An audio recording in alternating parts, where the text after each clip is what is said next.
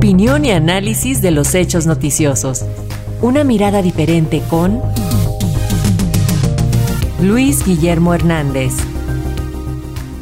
Y en la aprobación del presupuesto de egresos para 2024, la mayoría de Morena en la Cámara de Diputados adelantó que hará recortes a los excesos en los gastos del Poder Judicial de la Federación que podrían alcanzar hasta los 25 mil millones de pesos. Y bueno, sobre estos gastos, sobre lo que pasa ahí en el Poder Judicial, en la Suprema Corte, tenemos el comentario de Luis Guillermo Hernández. ¿Cómo estás, Luis Guillermo? Bienvenido, buen día. Muy buenos días, Paco, muy buenos días a toda la audiencia de nuestra radio Educación. Pues como hemos escuchado, empieza ya a crecer poco a poco en el Congreso, pero también en el gobierno federal, lo que será la discusión del el último presupuesto de la era de Andrés Manuel López Obrador y las voces que señalan la necesidad urgente, definitiva, dicen, de poner fin al dispendio y a las condiciones de derroche en que operan el Poder Judicial en general y la Suprema Corte de Justicia en lo particular. En unas semanas más, en septiembre, Hacienda deberá presentar ante la Cámara de Diputados el proyecto de presupuesto de egresos y también la iniciativa de ingresos para el año 2024, que deberán consolidar el último año de ejercicios del primer gobierno de la transformación. Y las voces en la 4T comienzan a poner énfasis en este rubro, acabar de una vez por todas con lo que consideran oprobiosas condiciones de privilegio presupuestal que tiene la Corte y que van, dicen estas voces, totalmente a contracorriente de la austeridad republicana que se ha impuesto en toda la administración pública federal.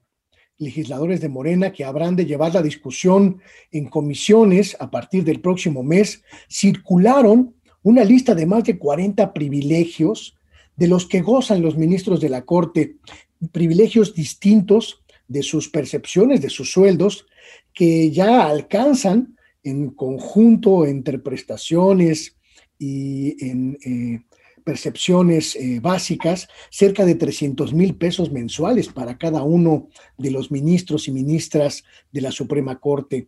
Este listado incluye además de primas vacacionales, aguinaldos y fondos de pensiones, otros gastos que ya han sido eliminados en otras instituciones, como los que están relacionados con comidas en restaurantes, vehículos blindados, vales de gasolina, peajes, gastos médicos privados, seguros individualizados, incluso viáticos y menaje de casa.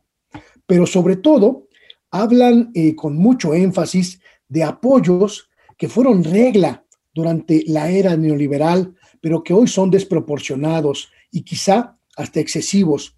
Estímulos por asistir a las sesiones de trabajo, apoyos para comprar lentes, para comprar utensilios, incluso para eh, pagar dentistas privados para ellos y sus familias, gastos de defunción y sobre todo la existencia de fideicomisos opacos, multimillonarios, de los cuales el pueblo de México desconoce la utilidad los mecanismos de operación y la cuantía.